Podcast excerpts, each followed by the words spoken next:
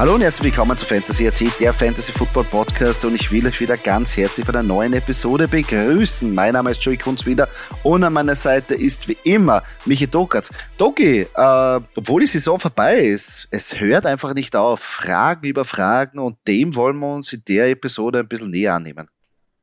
Ja, Servus an alle Zuhörerinnen und Zuhörer. Ähm, ja, weil die Fragen beschäftigen uns ja selber auch. Ähm, und, und das ist wirklich, wirklich gut, dass uns diese Fragen erreicht haben. Äh, zwei ganz große Themen äh, will ich hier rausnehmen. Äh, die erste Frage oder sagen wir mal mehrere Fragen beziehen sich auf das, wie soll man mit zum Beispiel einem Trade unter der Season umgehen? Also das beste Beispiel ist jetzt Christian McGaffrey. Wurde von den Panthers zu den äh, 49ers äh, getradet was mache ich? Soll ich ihn behalten? Soll ich ihn abgeben? Soll ich ihn tauschen? Vielleicht, äh, um eine gewisse Konstanz wiederherzustellen. Ähm, unterhalten wir uns ein bisschen drüber. Äh, zweite Frage nehme ich vorweg. Ähm, soll ich, und das bezieht sich eher mehr auf den Anfang der Season, äh, wie schaut's aus mit äh, äh, Mannschaftskombos? Soll ich einen Quarterback und einen Receiver von derselben Mannschaft nehmen oder einen Quarterback und einen Running Back oder Running Back und Receiver von derselben Mannschaft? Ähm, macht das Sinn? Zahlt sich das aus? Ähm, was sagt ihr dazu? Also das sind so die zwei, zwei äh, großen Themen, äh, die wir gerne ein bisschen ähm, auseinandernehmen würden in der Folge. Sehr gerne, sehr gerne. Kommen wir vielleicht zum, zum ersten Thema, ähm, Trades. Und das ist eigentlich pauschal zu sagen sehr schwierig. Man sollte halt immer das individuell beurteilen. Es kommt halt sehr voll, es kommt halt darauf an, in welcher Situation sich der Spieler befindet. Nona, hier bei dem Christian McCaffrey Trade war es die Option einer sehr guten Mannschaft, die sich auch auf einer Position sehr, sehr gut verbessert hat, wenn man so sagen kann. Das heißt, der Workload, also ist von einer ähm, besseren Offense und von einer besseren Situation ähm, oder hat in eine bessere Situation, in eine bessere Offense gewechselt. So wollte ich eigentlich anfangen. Ähm, der Unterschied ist aber, wie wir bei Christian McCaffrey auch gesehen haben, es ist halt auch, wenn man so ein Ausnahmespieler ist, nicht immer ganz leicht, sofort in ein neues System reinzukommen. Vielleicht hat man da als, Ride, äh, als Running Back vielleicht ein bisschen einen Vorteil, weil man da mehr diese Plays irgendwie beschreiben kann. Ähm, du weißt aber selber, bei Wide Receiver spielt halt der Faktor Quarterback natürlich auch mit. Sprich, Chemie, man muss das abstimmen. Nicht jeder Wide Receiver geht in die geht gleich in die, in die Breaks, ähm, antizipieren, wo er hingeht, wie will er den Ball haben. Und ich glaube, da wird es ein bisschen schwieriger. Also ich würde prinzipiell einmal, ähm, was das Thema anbelangt, äh, runterbrechen. Also bevor ich es runterbreche auf Quarterback, Wide Receiver, Running Back, ähm, was ich genau machen würde, schauen wir uns mal wirklich das Thema Christian McCaffrey an. Ja? Ähm, Im Prinzip finde ich als Running Back vielleicht noch die einfachste Position, die unter der Season, also für uns Fantasy-Spieler die einfachste Position, die getradet werden könnte. Ähm, man darf nie, also ich finde das Wichtigste ist, äh, Nola, aber zu welchem Team kommt der? Wie könnte, also wir nehmen jetzt einfach, wir nehmen an, es ist einfach Mid-Season, ja. Ähm, kam, glaube ich, circa hin bei Christian McCaffrey, oder? Achte Woche. Achte Woche.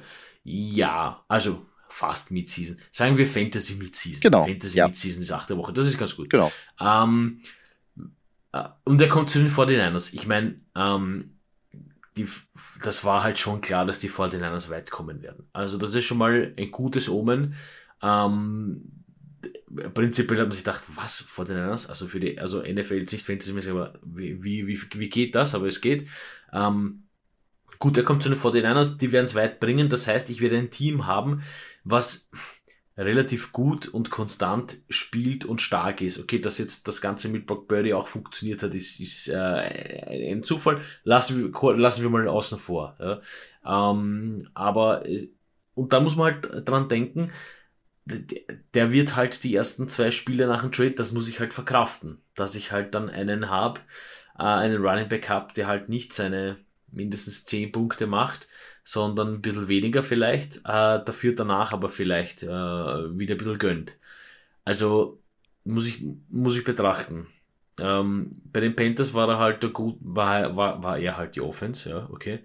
Ähm, jetzt ist halt bei den 49ers so, der hat ein bisschen gebraucht, aber es hat dann doch am Ende funktioniert. Also mh, mm, immer kurz schauen, wohin er geht. Ähm, und das Lustige ist halt auch, wenn er zu einem, ich sage jetzt einmal, wenn er zu einem schlechteren Team gegangen wäre, ich sage jetzt Hausnummer die, die Falcons, äh, dann wäre er wahrscheinlich der Gameplay geblieben. Also ist halt, ja, es, ist, es sind zu viele Faktoren, die man beachten muss. Ja. ja, auf jeden Fall. Also pauschal ist es sehr schwierig zu sagen, wie du richtig sagst. Running Back ist halt, da, da kannst du circa abschätzen, ähm, was der Fantasy Impact oder was vielleicht der Output sein wird. Ähm, weil natürlich eine Mannschaft schon in der, sagen wir so, in dem Verlauf der Spielen gezeigt hat, wie sie operiert. Und bei den 49ers war ganz klar, der Run ist einfach ein wichtiger Teil davon. Ähm, haben halt immer Verletzungspech da auf der Position. Sei es am Anfang haben wir gesagt, Elijah Mitchell ähm, wird jetzt der neue Number One Running Back, dann verletzt gleich. Ähm, Jeff Wilson Jr. war dann ab und zu, aber mit dem waren sie einfach nicht zufrieden. Und ich glaube auch dadurch, dass sie gesehen haben, uh, uh, uh, uh, uh, der Run ist gut, gehen wir all in, verstärken uns wirklich massiv mit Christian McCaffrey und machen wir wirklich einen starken Push für den Super Bowl. Zählt natürlich da auch ein bisschen mit.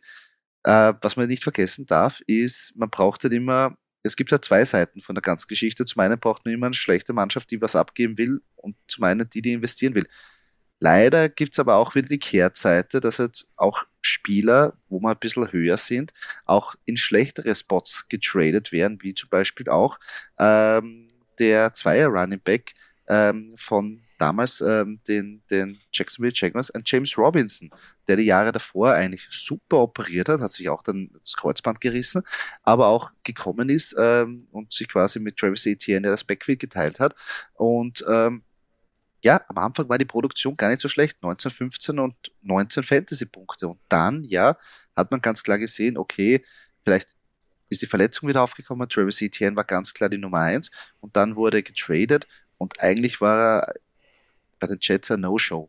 Also, auch wenn man sich überlegt hat, okay, vielleicht haben die jetzt Probleme, weil Brees Howell hat sich verletzt, eher Michael Carter wird ein bisschen was mitnehmen, aber war im Endeffekt auch nicht relevant. Also, es geht auch, dass man halt dann nachher von bisschen relevant zu überhaupt nicht relevant ja, definitiv. Ich meine, natürlich, natürlich, äh, im Prinzip liegt am, am Spieler selbst, äh, das ist eigentlich Prio 1.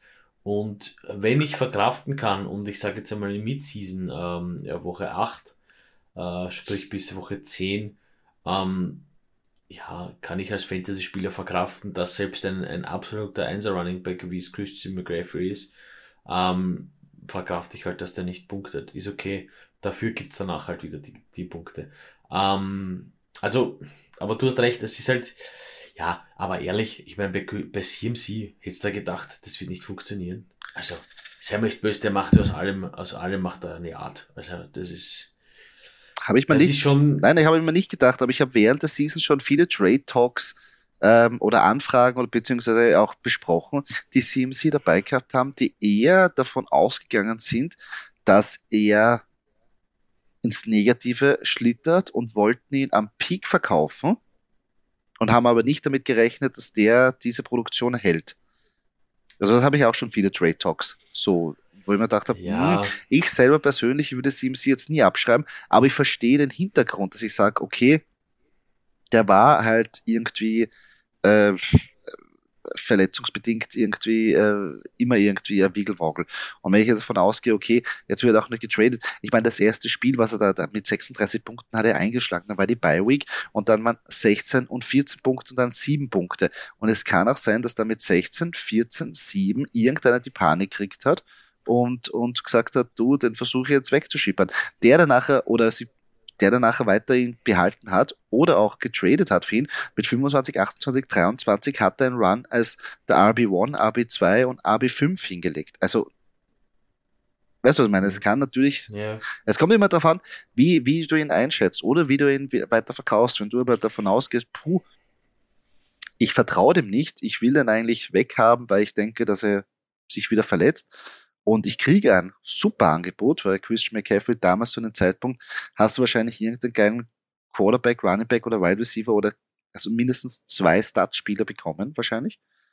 Äh, und kommt darauf an, wie dein Roster ausgeschaut hat. Wenn du sagst, ich kann es verkraften, und ich muss mich aber äh, auf andere Positionen verstärken, damit ich den Push in die Playoffs mache, verstehe ich es.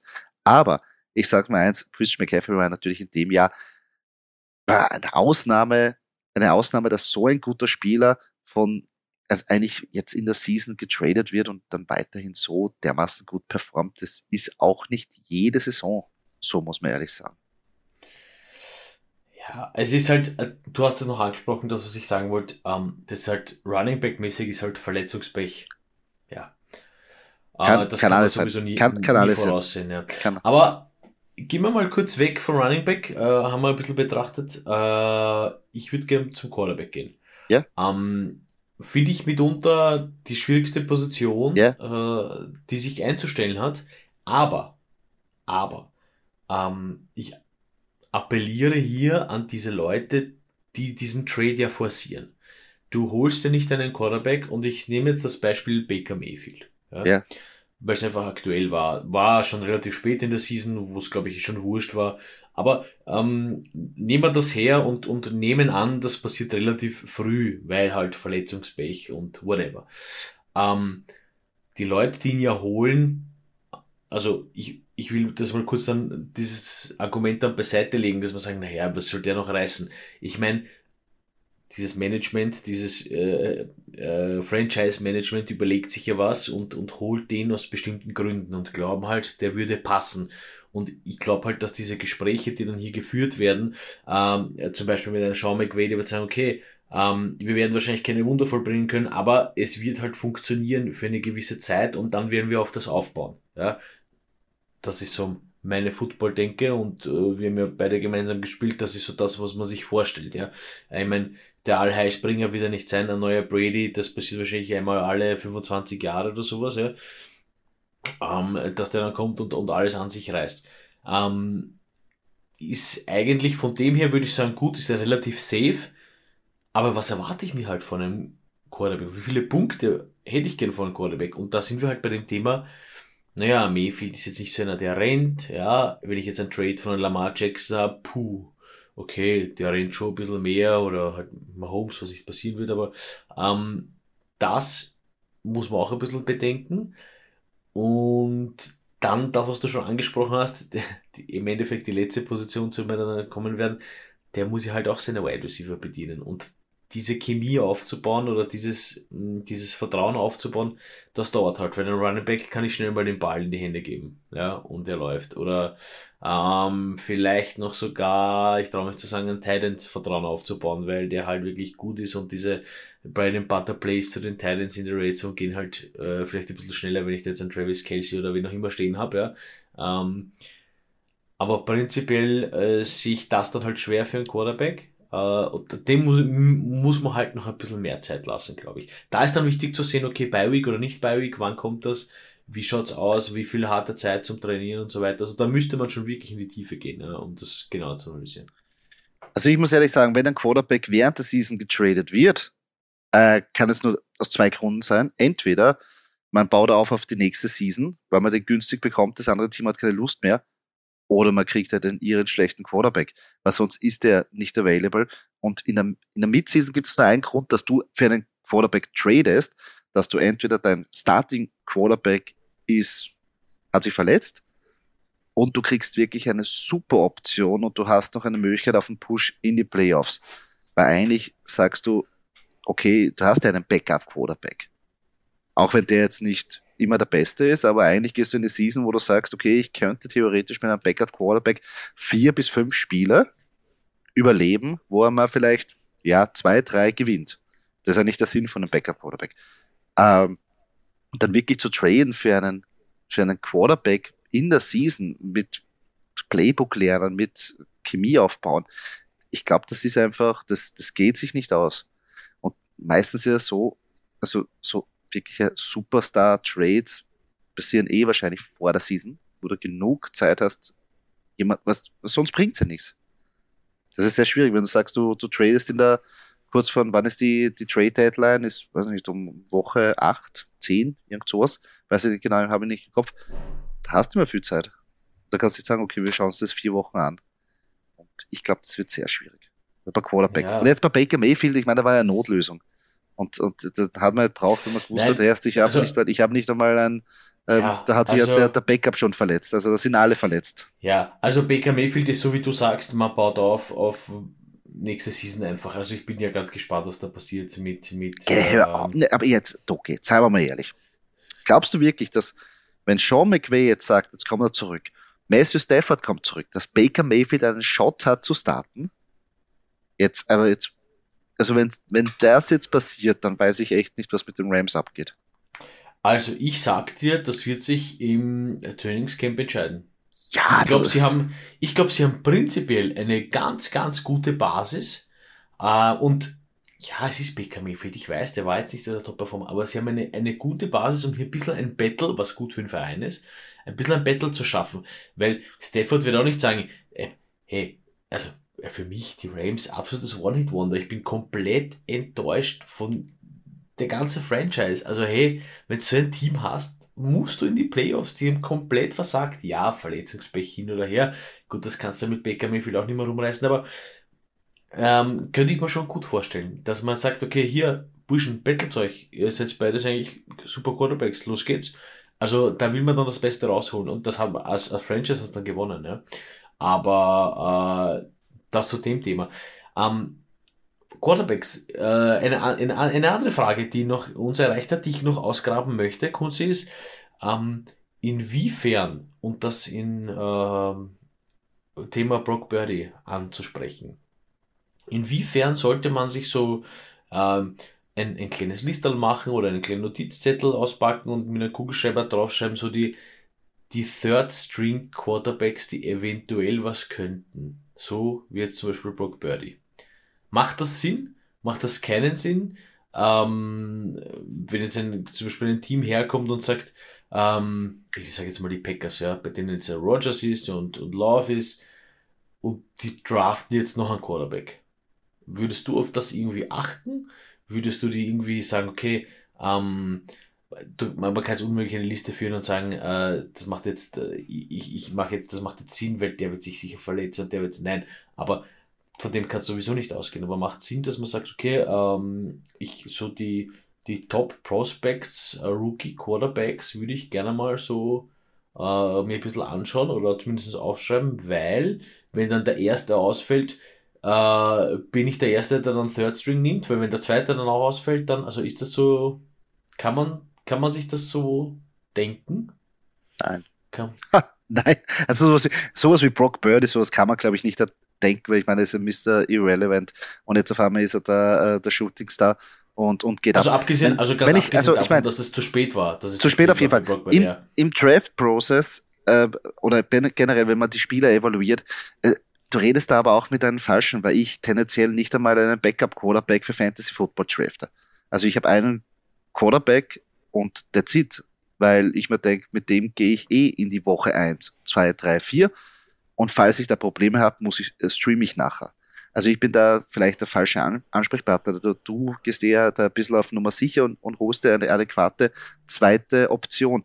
Ähm, was überhaupt kein Fehler ist. Super, ist, ist eine super Geschichte und, und ich glaube auch mit dieser, immer wenn man sich mit der Situation mit einer Mannschaft auseinandersetzt und dann, um dann in der Season schneller zu reagieren, weil du weißt ja selber, wenn es halt danach eine Verletzung ist, okay, äh, passiert am Sonntag, äh, Montag, Dienstag, ja, kann man ein bisschen schauen, was wie die, das Matchup ausgegangen ist. Dann kriegst du am Dienstag das neue Matchup und am Mittwoch hast du eine schon im Waferwire in der Früh. Ähm, hilft immer, wenn du schon vorbereitet bist und sagst, okay, der kommt jetzt in eine gute Situation, der kommt jetzt in eine schlechte Situation, sehe ich, ein, sehe ich da einfach ein Upside bei dem Quarterback, der mich dann nachher irgendwie helfen kann, äh, ist nie ein Fehler. Also ist nie ein Fehler. Aber das, du weißt es ja selber, die meisten Sachen, wenn halt wirklich so ein Rookie daherkommt, dann gehen wir auch davon aus, okay, ist der, spielt der ab Woche eins oder kommt der irgendwann mal zu Zug und wie du aber selber weißt, Rookie-Quarterbacks, der muss nicht einschlagen, besonders nicht von Anfang an. Letztes Jahr oder die letzten Jahre so äh, aller, ich weiß nicht, äh, Trevor Lawrence oder auch Justin Fields, die haben auch ein Jahr benötigt. Und jetzt, glaube ich, sind sie aber wertvolle Assets für die Zukunft in Fantasy Football. Aber schwierig auf jeden Fall. Also, ja, ich finde es halt, also, ich muss da ehrlich sagen, es kommt darauf an, wie du aufgestellt bist. Haha, no, na, nein. Ähm, was du für Spots auf deiner Bank frei hast, um einfach ein bisschen Genau. zu riskieren. Genau. Wenn ich jetzt sage, ich habe jetzt äh, die Mörder Wide Receiver, die machen ihre Punkte, ich habe konstante Running Backs, die sind zwar nicht super gut, aber das sind Second Strings, ein AJ Dillon, der macht immer seine Punkte. Es reicht, ich fahre eine relativ gute Season, ich hätte noch Platz und ich hole mir jetzt, und das finde ich ja so lustig, dass es dir vor den Niners passiert ist, wo, wo von Anfang an so ein bisschen die Debatte war, Trey Lance, Jimmy G, zack, Ja. beide weg, Ja. okay. Äh, also das ist, finde ich immer sensationell, dass das so funktioniert äh, für die 49ers. Aber äh, wenn du jetzt wirklich hier gesetzt Leute hast wie ähm, Josh Allen, okay, und dann hast du Weltgott-Quarterback Case Keenum hinten drauf auch noch. Also äh, brauche ich gar nicht überlegen, aber zum Beispiel, ja, dass dann halt sagst, okay, schau mal, was da halt so im Hintergrund ist und also es gibt immer wieder diese Spekulanten und das waren eben diese Spekulanten, die uns diese Frage gestellt haben, ob man sich das anschauen sollte. Ähm, ich hätte gesagt als Faustregel und würde ich mal sagen, wenn sich der First String Quarterback verletzt, weil im Endeffekt ähm, der zweite Quarterback ist halt dann immer so, wie gesagt, wieder die vor den Niners außen vor, ähm, ist halt quasi Plan B. Und Plan B äh, tut sich dann meistens immer ein bisschen schwer mit, wie die O-Line arbeitet und der kassiert halt auch immer viele Hits. Das war bis jetzt relativ oft so, dass er immer viel, viel einstecken muss. Ja, man probiert zwar immer die Safe Plays zu machen, man sagt immer, okay, ähm, wir laufen mehr und wir machen eher, eher die kurzen Pässe, dass du schneller den Ball los wirst. Das Ding, das ist ja auch kein Gameplan für den NFL. Also das kannst du auch nicht durchziehen, Ende nie. Ja. Du wirst irgendwann mal die Zeit brauchen und irgendwann wird die O-Line eingehen und irgendwann wirst du einen Hit kassieren und wenn du das nicht gewohnt bist, das sind die D-Liner beinhart, dann stirbst du da auf dem Feld. Also für mich persönlich so eine kleine, wenn man es aussprechen darf, Faustregel, äh, wenn sich der Einser Quarterback verletzt, mal so kurz in Roster reinschauen, wer hier auf drei ist, für die Spekulanten unter euch. Äh, wenn hier ein, ein wirklich guter Prospekt ist, ähm, kann man den genauer betrachten und sich vielleicht eine kleine Notiz, Randnotiz machen. Das würde ich auch so machen. Also generell ist es kein Fehler, wenn man sich mit dem Spiel auseinandersetzt. Aber äh, also dieser Fall mit Brock Birdie, ich glaube, das war eine Ausnahme. Aber wenn man, es kommt darauf an, vor den Niners-Fans, wir sagen sicher weiß ich, wer Brock Birdie ist. Aber ich muss ehrlich sagen, ich kenne auch nicht von jeder Mannschaft den dritten Quarterback, aber muss ich auch wahrscheinlich nicht kennen. Aber für Fantasy Football war es im Nachhinein, aber das war auch natürlich immer gewusst, er ist ein Starting Quarterback. Eigentlich hätte man sagen müssen, wie evaluiere ich ihn und sage, okay, kann ich mir jetzt den, die Verstärkung holen jetzt in den Playoffs und nehme jetzt ähm, und, und er hilft mir jetzt die Championship zu gewinnen. Ja. Aber, für die. Zu aber es wird sehr interessant, ob Brock Birdie, je nachdem wie jetzt die Saison ausgeht, Brock Birdie, Starting Quarterback für die 49ers im letzten, im nächsten Jahr. Hu, hu, hu. Weil der schaut Also- echt verdammt, verdammt ruhig und gut aus. Also mal schauen. Ich, also ich glaube persönlich nicht. Also ich glaube, der könnten es relativ gut wegdraften. Ich ist für mich noch so ein ah, zu sehr Bubi, kann man das sagen? Zu sehr. Ja, ja, braucht Also, noch ein bisschen er macht- Aber Er, Aber- er macht, er macht super Sachen. Also äh, es ist einfach alles so safe. Also wenn du bei dem zuschaust, der macht einfach das, was ihm gesagt wird. Ja, und das ist super. Das ist super in der Situation und das passt auch. Nur er wird, er wird halt irgendwann mal in die äh, verleitet werden und den Spielzeug abändern und dann wird den Spielzeug Arsch abändern und dann wird das nicht mehr funktionieren und ähm, und hey, mit Trey Lance und Jimmy G, ehrlich, also als 49ers, wenn jetzt Brock Birdie den Super Bowl holt, sage ich, hey, äh, danke, good job. Ähm, gut, dann habe ich ein Problem. Also, dann habe ich ein Problem als von den Nice Friends. Ich, ich, wenn das, wenn ich wollte ehrlich sagen, sagen. wenn er, wenn er Brock Birdie holt, hast du, egal was du machst, hast du ein Problem. Ja, aber du darfst nicht vergessen, dass wenn Brock Birdie den Super Bowl holt, dass da, dass das 50-50 aufgeteilt wird zwischen Playcalling und Coaching und Quarterback. Also, da, auf- ja, ja, das auf jeden Fall. aber Also- wie kommst du, wie kommst du da raus, wenn dir jetzt die, die 49ers den Super Bowl holen und die 49ers genau auf der Quarterback-Position die letzten Jahre laboriert haben? Und wie du ah, selber weißt, Kansas City, äh, das war das Spiel gegen Kansas City, wo wir gesagt haben, die 49ers waren einen guten Wurf von einem Quarterback entfernt, um den Super Bowl zu reißen. Damals haben wir gesagt, die Schwachstelle ist Jimmy G. Und jetzt hast du. Ja, ich würde, so, ich würde, ich würde sogar den Schritt gehen und sagen, okay, also wenn das wirklich passieren sollte, ähm, gehe ich mit Birdie und Jimmy G, weil Jimmy G einfach der Erfahrene ist und vielleicht ein bisschen unterstützen kann und ich hole mir für Trey Lance einfach einen super Draft-Pick. Ja, aber das ist ja auch wieder das Nächste. Du hast so viel investierst, du kriegst das nie zurück. Also entweder du sagst, gut, es ist nicht aufgegangen, du kannst irgendwie die Draft-Picks kompensieren, ja, ganz kriegst du das nie zurück, die First-Round-Picks. Ja, ja, nie zurückkriegen, du hast das Super Bowl Code mit Brock Purdy. Ja, das also, stimmt schon. Das stimmt. Da, na, na, du könntest na, jetzt das, den Namen schon, austauschen. Ja, natürlich könntest du sagen, okay, der Trey Lance Deal ist quasi im Package-Deal mit dem Super Bowl und keiner ist der Böse, was sagt, der Hauptsache wir haben gewonnen, wie auch immer das ausgegangen ist. Aber wenn du jetzt den Value hernimmst von, vom Trey Lance, also generell, ich, ich, trade, ich, ich trade rauf, gib die Trade-Picks her, drafte ihn, für das, dass er mal zwei Spiele spielt, sich verletzt und ich trade ihn wieder ja, weg. Aber für, du, würdest, du, würdest, du würdest mehr für Trey Lance kriegen als für Jimmy G. Aber mm, das auf jeden Fall. Mal, lassen wir das mal so stehen. Das auf jeden Fall. Aber äh, interessant ist eine Debatte für, für je nachdem, wie ja die Partien jetzt ausgehen. Es kann ja, natürlich, also schauen wir mal. Ähm, kommt noch, kommt noch, kommt noch. Kommt, ganz kommt kurz, noch. ganz kurz, ganz kurz Wide Receiver. Ähm, weil äh, die Frage Wide Receiver und der wird getradet, ich nehme jetzt als Beispiel, schon ein bisschen länger her, Julio Jones einfach, ja. Ähm, das ist halt so eine Sache, prinzipiell finde ich als Wide Receiver, wenn du getradet wirst, ist es jetzt nicht so schwer, ähm, dass du in eine neue Mannschaft ankommst. Wir wissen, dass, kurz wir kennen das, du hast einen Passing Tree. Der Passing Tree wird oft gleich bleiben, je nachdem, bist jetzt ein Wideout, bist jetzt ein Slot, gehst oft in Motion, gehst nicht in Motion. Ich glaube prinzipiell, dass es die einfachste äh, Position ist, ähm, die quasi adaptiert werden kann. Ähm, und natürlich wieder, also ich finde, hier ist mehr denn je wichtig, wohin man kommt.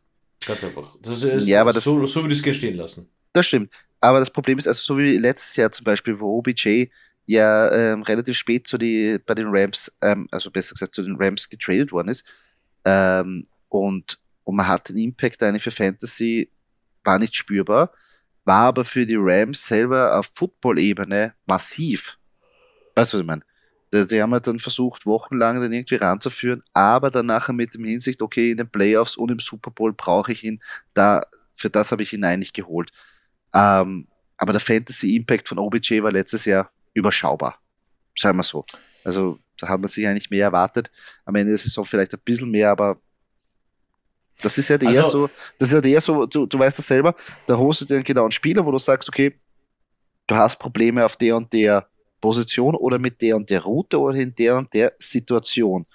Und meistens ist es dann nachher die Goal-Line-Situation, wo du einfach sagst, im Laufe der Saison, erst wenn wir da 20 sind, wir können den Ball nicht reinrennen und wir haben da einfach nur einen Receiver, der stark ist, aber ich brauche einen zweiten Slot-Receiver und einen zweiten, wo die Defense ist und ich brauche so ein, so ein Goal-Line-Monster.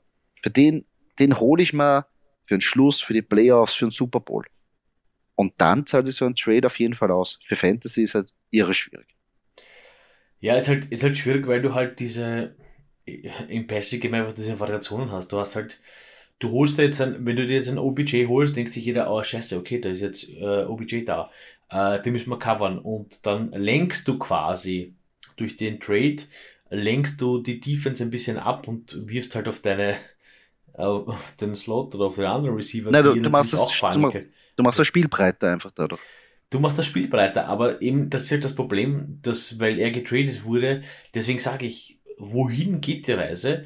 Weil, wenn man hier jetzt keine klare Nummer 1 hat und man holt einen Top-Receiver, der die, klar, der die, die zitierte klare Nummer 1 ist oder halt so, so, so ein bisschen ähm, danach ausschaut, dann willst du nur die Defense ein bisschen ablenken, dass du sagst, okay, ähm, ich werfe jetzt dann wieder auf dieselben Receiver, die ich immer geworfen habe, nur ihr müsst jetzt halt mit zwei Leuten OBJ covern, weil mhm. wie, wie wollt ihr ihn sonst covern? Ja. Also, ah, das ist halt, ja, es ist halt prinzipiell, ja, wie gesagt, deswegen umso wichtiger, die, wohin geht die Reise? Situationsabhängig. Ähm, Und natürlich da auch Quarterback abhängig. Ja, aber, aber ich muss sagen, solche Leute wie Tyreek Hill, Justin Jefferson, Davante Adams, die werden die Bälle immer fangen. Also das ja, muss man auch ja, sagen. Ja. Da ist es wurscht, wohin die Reise geht. Adam Thielen, ja, okay, vielleicht die, letzte, die letzten Performances nicht so top, aber äh, solche Leute wie Antonio Brown, der zu, zu den Tampa Bay Buccaneers äh, gedraftet wurde, der hat halt einen Touchdown gemacht im Super Bowl. Ja, ja, aber, Leute, für, die, aber für Fantasy war halt, nicht relevant. Für Fantasy nicht relevant, da kommt's dann, da muss ich dann noch kurz sagen, äh, Zeitpunkt auch vielleicht wichtig. Ja? Wann kommt das? Wann passiert das? Äh, wenn jetzt schon in Woche drei vier äh, etwas angegangen wird und, und, und hier, hier getradet wird, ähm, würde ich vielleicht schon ein Auge drauf werfen, wenn das wirklich einer, einer von denen ist, die wirklich konstant äh, äh, Punkte gebracht haben, weil der wird's halt immer wieder und auch wenn es nur die Red Zone ist und manchmal sind es dann halt, ich sage mal 10 Punkte, das ist ein Touchdown plus ein bisschen was, weißt das ist meistens dann auch genug. Aber ja, aber da, da sage ich auch, ich meine, bei der Quarterback und auch bei der Systemfrage ist natürlich eine Geschichte, weil wenn ich jetzt zum Beispiel hernehme, Hausnummer, nehmen wir jetzt die 49ers irgendwie her, ähm, wenn die jetzt gesagt hätten, sie holen sich OBJ, dann hätten wir OBJ, Brandon Ayuk, George Kittle und, und Thibaut Samuel. Thibaut Samuel hat sich dann phasenweise verletzt, gut, das haben wir vorher nicht gewusst. Aber bist du dann bereit, einen Shot zu wagen bei, bei OBJ, wenn du aber weißt, dass die 49ers tendenziell nie voll auf den Pass setzen werden und die Attempts gerade mal, sagen wir so, ja, zwischen 22 oder so zwischen 20 und 30 sind. Und dann ist es schon viel. Äh, wo du sagst, ja, wie viel, wie viel, wie viel, wie viel Tage zieht dann OBJ, wenn halt nicht mehr als, wenn halt nicht 40 Mal der Ball geworfen wird, sondern eher zwischen 20 und 25 Mal, sage ich mal so. Das Problem ist bei den 49ers, ich habe zu viel Vertrauen ins Management und ins Coaching, dass ich sage, ja, sie, werden so, also sie, werden, sie werden so gut verteilen, aber ja, sie aber keiner, also, keiner wird jetzt wirklich herausstreichen. Er wird wahrscheinlich dann nachher Catches von, von allen wegnehmen. Und, aber sie werden insgesamt eine, eine, eine schwierigere Mannschaft zu schlagen sein, aber für Fantasy noch schwieriger sein zu predikten, wer den Ball kriegt. Und da gibt's halt auch so, weißt du, es kann auch sein, dass ein Trade in einer Situation dann nachher kommt, wo dann ein Spieler zusätzlich mir Targets wegnimmt von meinem Spiel, auf die ich gesetzt habe wo ich sage, insgesamt die Mannschaft wird besser dastehen, aber natürlich wird dadurch alle anderen Offenspieler benachteiligt, wenn ein anderer Spieler fünf Targets mehr bekommt. Da könnten wir jetzt das, Targets gehen da, weg. Da könnten wir jetzt das Gespinst weiterspinnen und Gott sei Dank ist diese Frage nicht gekommen, weil das haben wir auch überlegt. Ähm, was machst du dann, wenn so ein Trade kommt? Eben, also ich nehme das Beispiel, äh, dass OBJ zu den 49 kommt, was machst du dann mit einem Tipo Samuel oder Brandon Also das ist, Ah, irgendwo muss man auch aufhören zu diskutieren. das stimmt auch. Dann der Kopfzerbrechen ist dann nachher während der Saison. Eine letzte Frage haben wir, glaube ich, noch, Doki, oder? Ja. Die, äh, das Stacking. Das Stacking. Das, das, ähm, soll ich, äh, darf ich, muss ich, ähm, das finde ich immer sensationell, äh, einen Quarterback und einen Wide Receiver oder einen Quarterback und einen äh, Tight End oder einen Tight End und einen Wide Receiver äh, äh, draften äh, von guten Mannschaften, wo ich weiß, die performen halt immer und dann kann ich halt in der Bi-Week, ja, dann sind halt zwei, drei Spiele in der Bi-Week in derselben, ist mir egal. Ähm, prinzipiell eins vorweg, äh, ich bin immer ein bisschen, das ist wieder persönliche, persönliche Krankheit von mir, ein bisschen ein Feind davon, ähm, also Wide Receiver und Wide Receiver, äh, nein, Wide Receiver und End, oh, fällt mir auch schwer.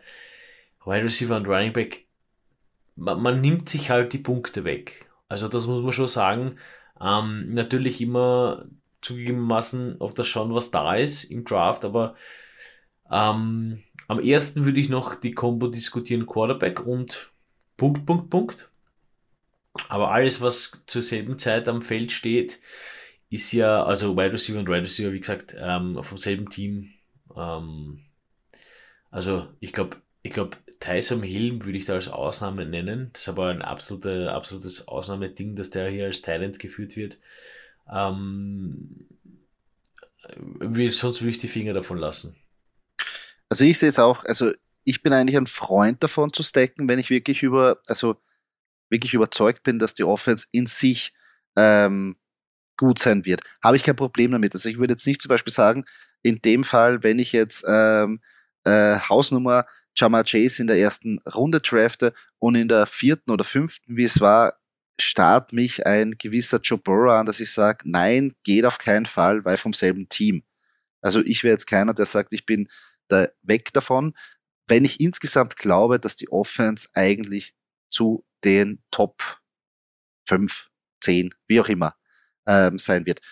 Es gibt halt die Problematik, und da komme ich auch zu einem, einem kleinen Stat oder besser gesagt äh, zu einem kleinen Artikel, den, äh, den ich jetzt ähm, gefunden habe, und zwar zu den Prognosen, die wir oder die man, die man sich immer vor der Saison überlegt. Und da will ich mal kurz was vorlegen, was wir uns eigentlich statsmäßig oder was statsmäßig in der Fantasy, Fantasy-Industrie die Top Quarterback und Wide Receiver Stacks gewesen wären. Am Platz Nummer 5 Tom Brady und Mike Evans. Hm.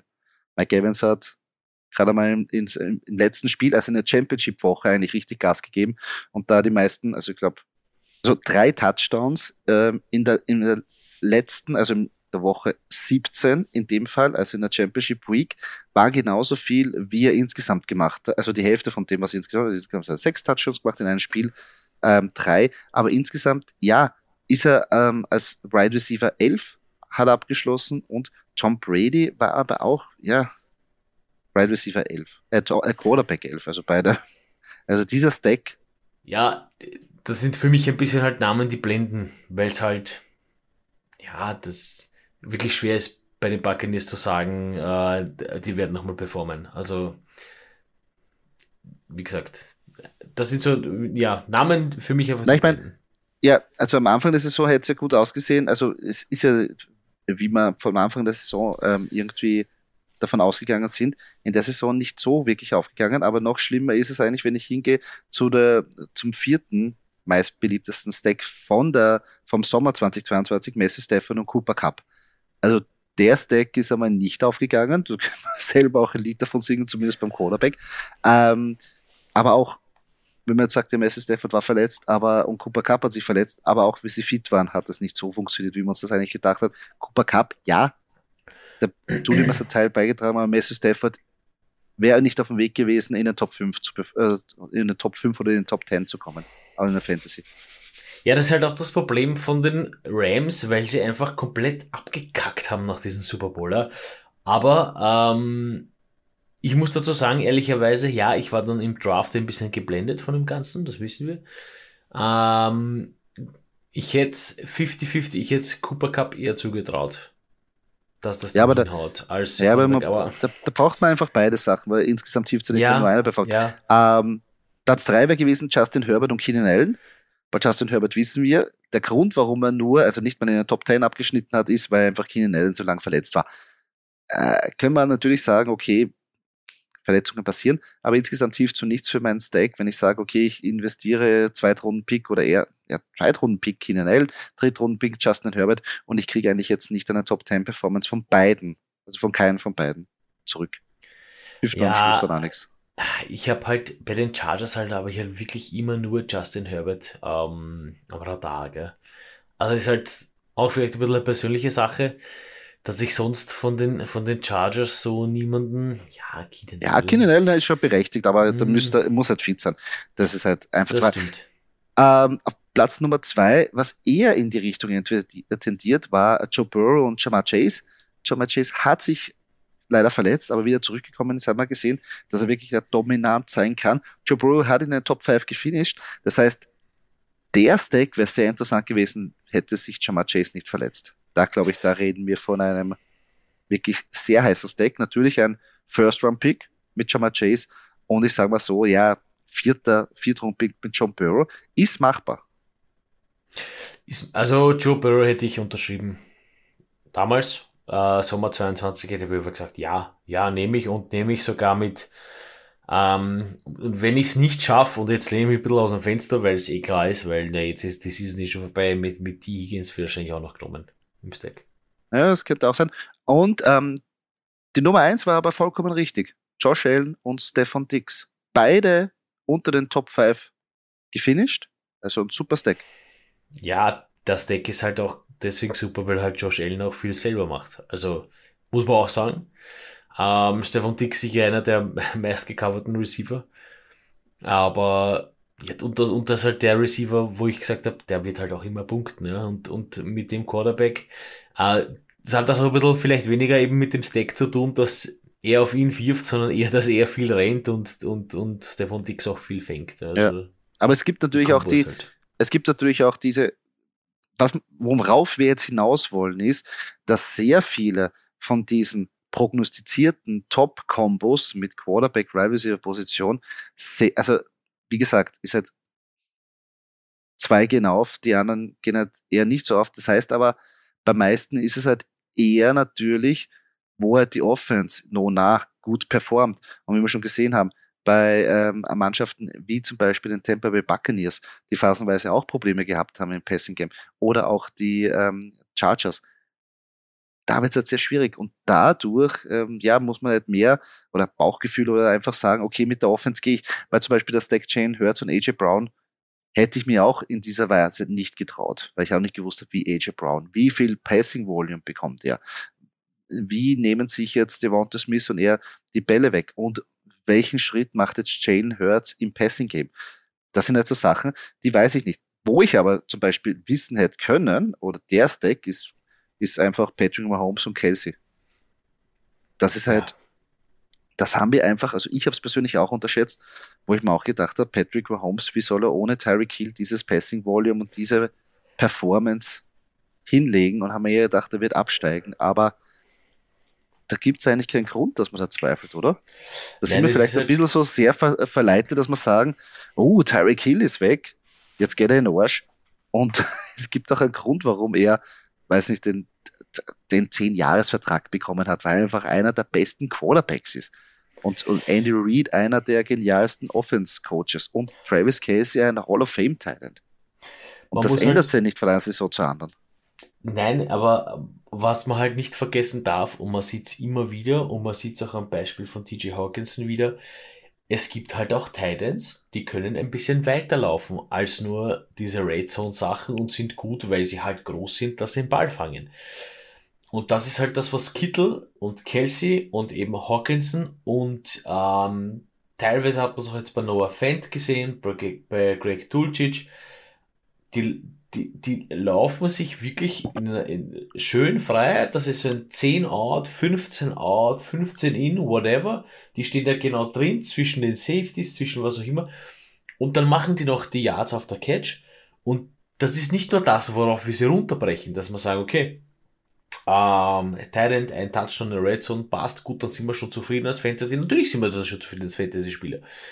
Aber sie machen doch auch wirklich mehr. Auch wenn ich an Evan Ingram denke, ja, der wirklich äh, äh, bei den Chargers äh, viele Yards gemacht hat, da darf man das wirklich nicht unterschätzen. Ja, und ich glaube, äh, dass eben diese, diese Titans, wie eben und vor allem halt Travis Kelsey auch, ähm, die, die machen einen Mordstrom-Job und laufen halt und, und, und äh, machen halt dieses Quäntchen mehr und deswegen ist halt der Stack wirklich, wirklich geil. Aber auf der anderen Seite, ob du Patrick Mahomes und Travis Kelsey bekommst in ein Team, puh, wage ich zu bezweifeln.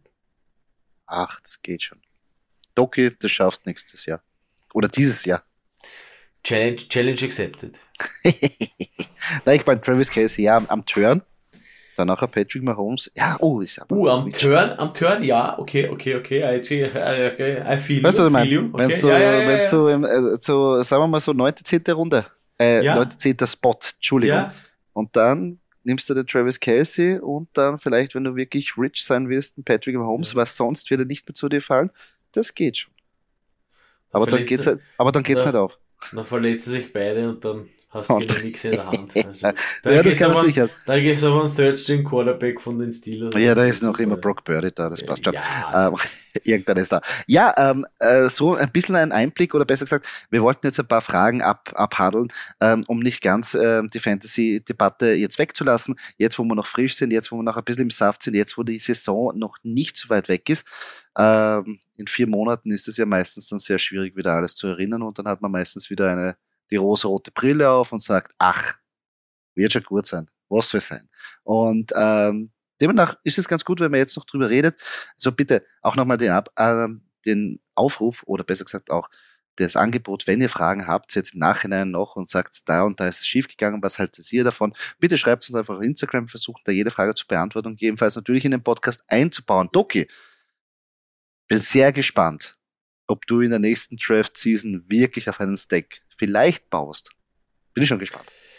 Also, ähm, Ah, du, ah, du hast du ein bisschen auf den Geschmack gebracht mit Mahomes und Kelsey. Das war ein bisschen, boah, ein bisschen utopisch. Da müsste man wirklich viel riskieren. Ähm, Im Prinzip freue ich mich jetzt mal auf die Playoffs und nicht vergessen, nach der Fantasy Season ist noch immer vor der nächsten Fantasy Season.